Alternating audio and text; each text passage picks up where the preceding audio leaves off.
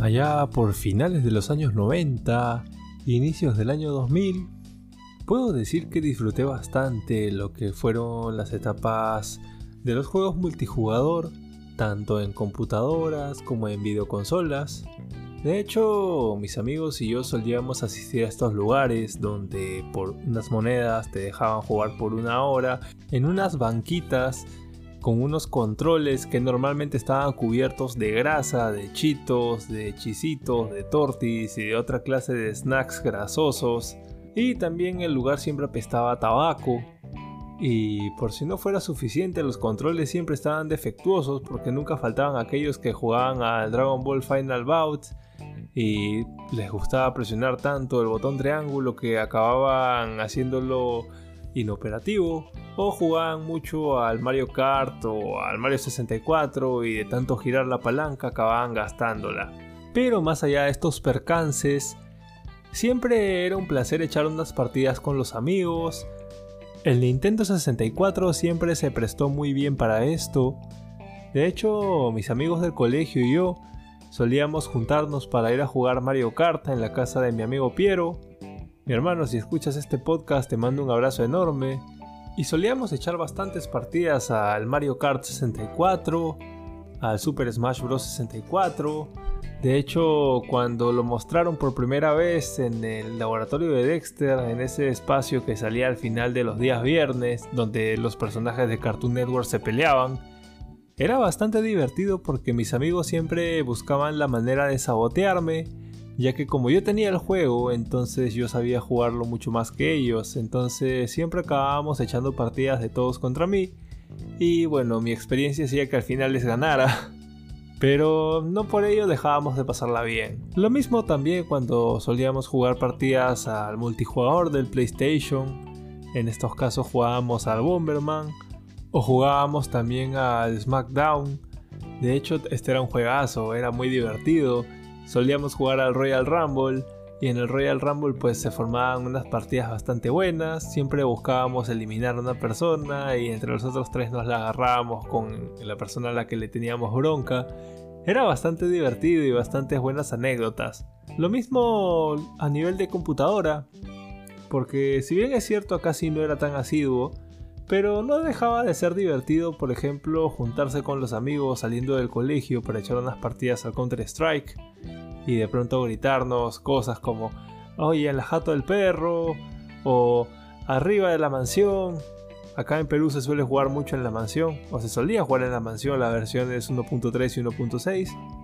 Luego también estaban las partidas de Dota, que si bien es cierto yo no sabía jugarlo, pero alguna vez me llevé alguno que otro insulto, de manera gratuita hay que decirlo. Bueno, esto hizo que me retirara prematuramente de este juego, pero no por ello deja de ser una anécdota que hoy por hoy encuentro graciosa. ¿Y qué más decir de StarCraft? Juego bastante estratégico, que en verdad no era para todo el mundo y de hecho las partidas se alargaban tanto que a veces se nos acababa la hora sin haber definido a un ganador.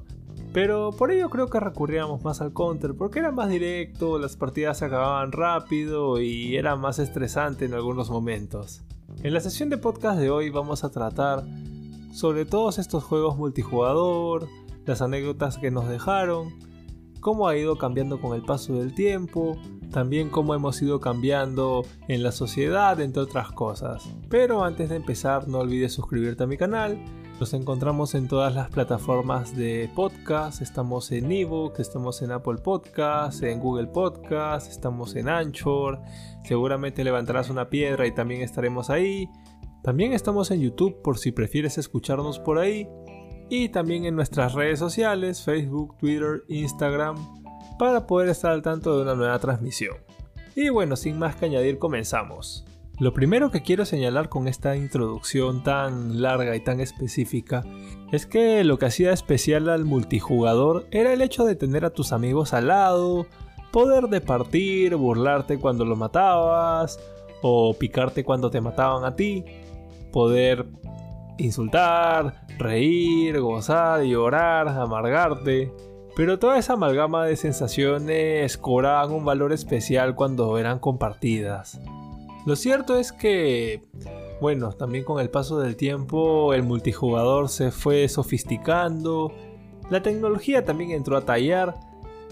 Si bien es cierto, el que popularizó el juego online en consolas fue Xbox con su famoso Xbox Live, Dreamcast también ya había hecho sus pinitos. De hecho, Bomberman en Dreamcast era online y tenía alguno que otro juego por ahí, aunque la funcionalidad de por sí no era tan conocida.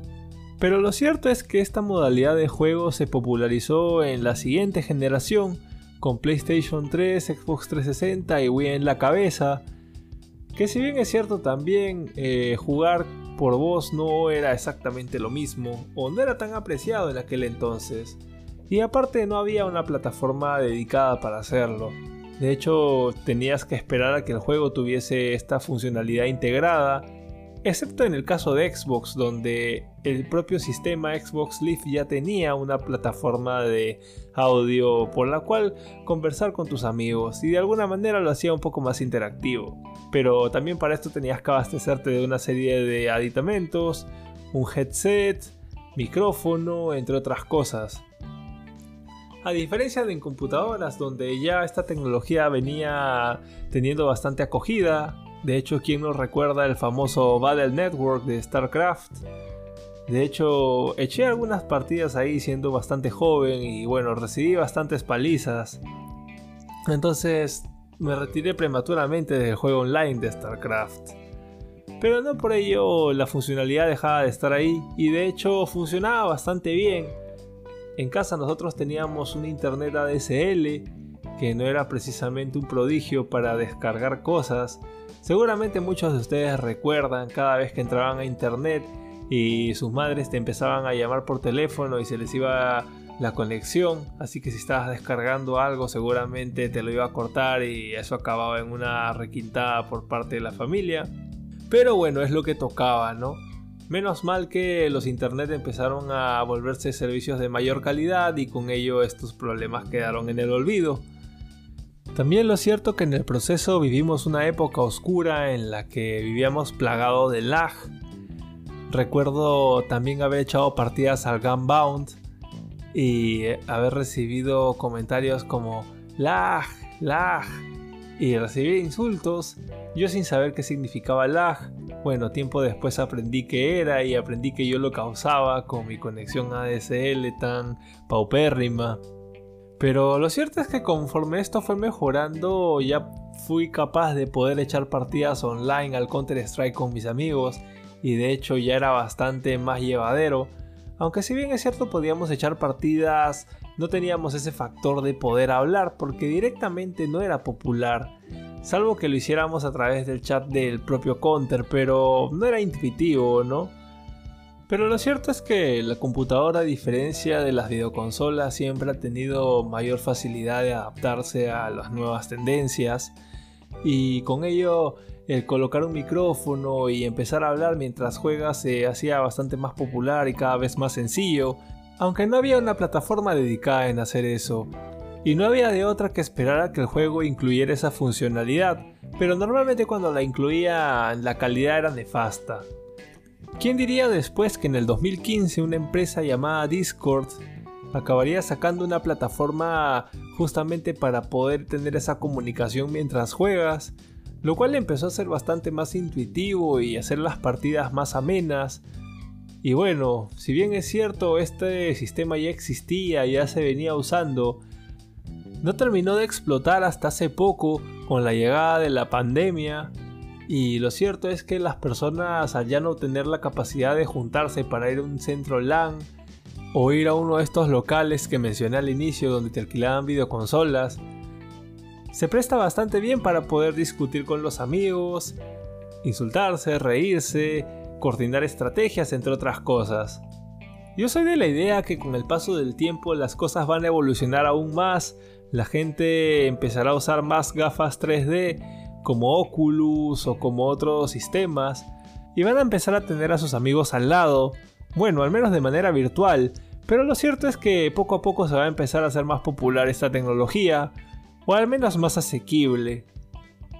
Menos mal que el Internet cada vez es una limitante menos, antes teníamos lo que era el ADSL, Hoy tenemos conexión por fibra, por lo que descargar por internet ya dejó de ser un problema y lo mismo subir información.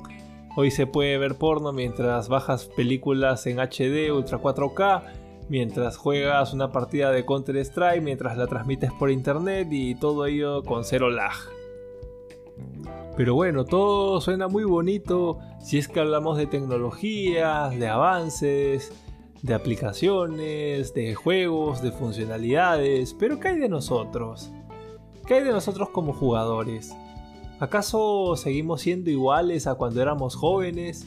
De hecho, si algo permitía que jugáramos estas partidas de jóvenes, era justamente que no teníamos mucho que hacer, no teníamos responsabilidades, Terminando el colegio lo único que quedaba era ir a casa, estudiar, hacer las tareas.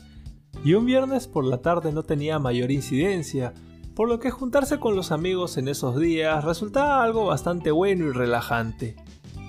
Pero una vez que ingresas a la universidad, al menos tienes cierto pase en los primeros ciclos donde todavía te sigues relajando, porque todavía sigues viendo cosas generales que seguramente ya debes haber visto en el colegio, pero ya cuando vas avanzando empiezas a pensar en tu futuro, qué hacer con la vida. Entonces el juntarse empieza a ser cada vez más difícil hasta que llegas a los últimos ciclos y empiezas a necesitar practicar para poder tener un trabajo, poder sacar tu bachiller, entre otras cosas.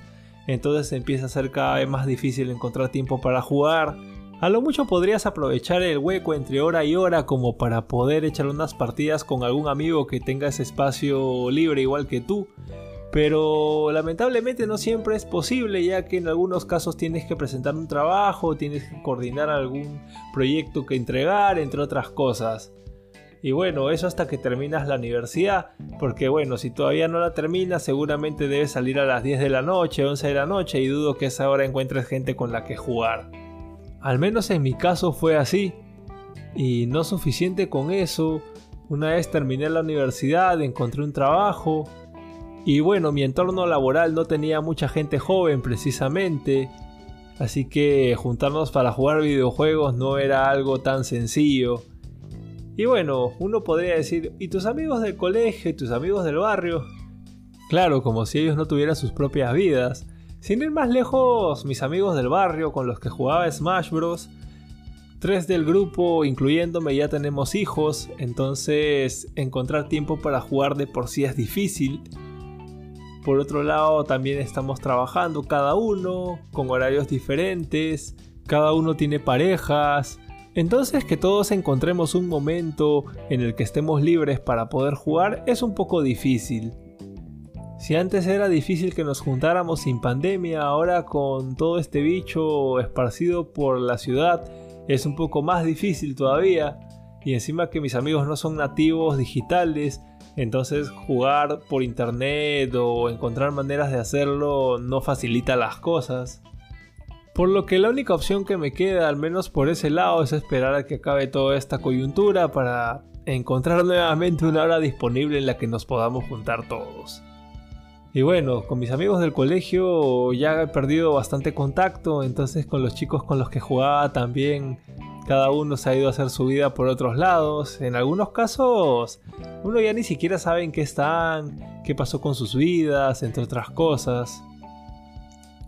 De ahí mi buen amigo Juan Diego, eh, alias Pepe el Mago, hoy por hoy también es una persona bastante ocupada, eh, de hecho, también por la pandemia no hemos tenido oportunidad de juntarnos. Solíamos juntarnos bastante para jugar videojuegos. Eran buenas partidas y siempre había bastante personal, diría yo, ya que el que acababa perdiendo siempre renegaba de muy mala manera. Pero eran buenas épocas. Aunque al igual que los otros casos también es un poco difícil encontrar una hora en la que jugar, por lo que hoy por hoy podría decir tranquilamente que si bien es cierto la tecnología ayuda bastante a cortar brechas para jugar, pero encontrar un momento para hacerlo con los amigos es bastante difícil.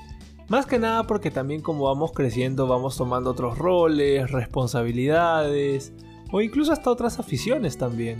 Incluso yo me veo aquí grabando mi podcast hago reintentos, hago retomas, analizo nuevamente lo que hablé, si dije alguna estupidez tengo que borrarla, o si es una estupidez graciosa podría considerar dejarla por acá. Pero lo cierto es que tengo que calcular mucho ese tiempo.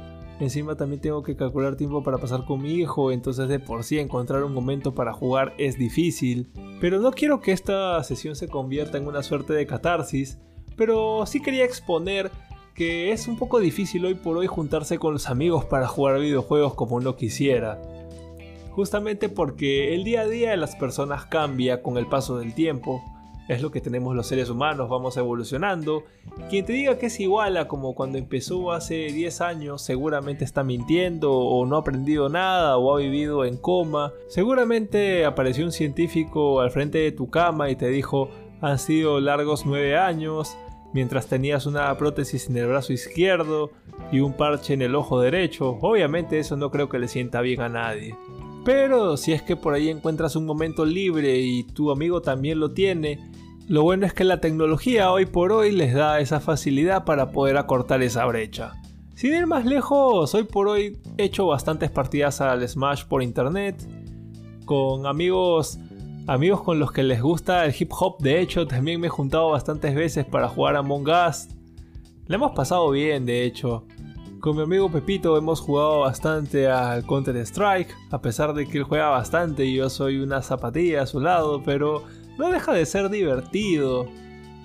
Extraño las partidas de Smash 64 con mis amigos del barrio, pero como les mencioné, justamente esta brecha digital y esta brecha personal hace que sea un poco difícil que podamos retomarla. Por lo que yo podría concluir que hoy por hoy lo que es jugar con los amigos, compartiendo en un mismo lugar, es algo que lamentablemente está siendo cosa del pasado. Ojalá que se retome esa sana costumbre. Supongo que eso lo definirá el fin de la pandemia y qué tanto hayan cambiado la vida de las personas durante ese tiempo. Pero si es que tienen la oportunidad de hacerlo, no dejen de juntarse con sus amigos, aprecienlos, abrácenlos, siempre que estén vacunados, claro. Y si no es posible, pero pueden coordinar una hora como para poder juntarse, tampoco dejen de hacerlo. Porque medios para hacerlo los hay, los hay bastantes. Pero si quieres evitar tanta formalidad y quieres hacerlo más fácil, hoy por hoy lo más común es tener un grupo de amigos con los que juntarse, pasarse memes, conversar cosas graciosas. Nunca falta el amigo pornero, el cual te manda los últimos packs que han salido. Otro que le encanta mandar memes. Otro que para peleando con otros compañeros del mismo grupo. Entre otro tipo de personas. Y lo clásico de esto es que siempre en algún momento aparece uno que dice para echar una partida o propone un momento para jugar.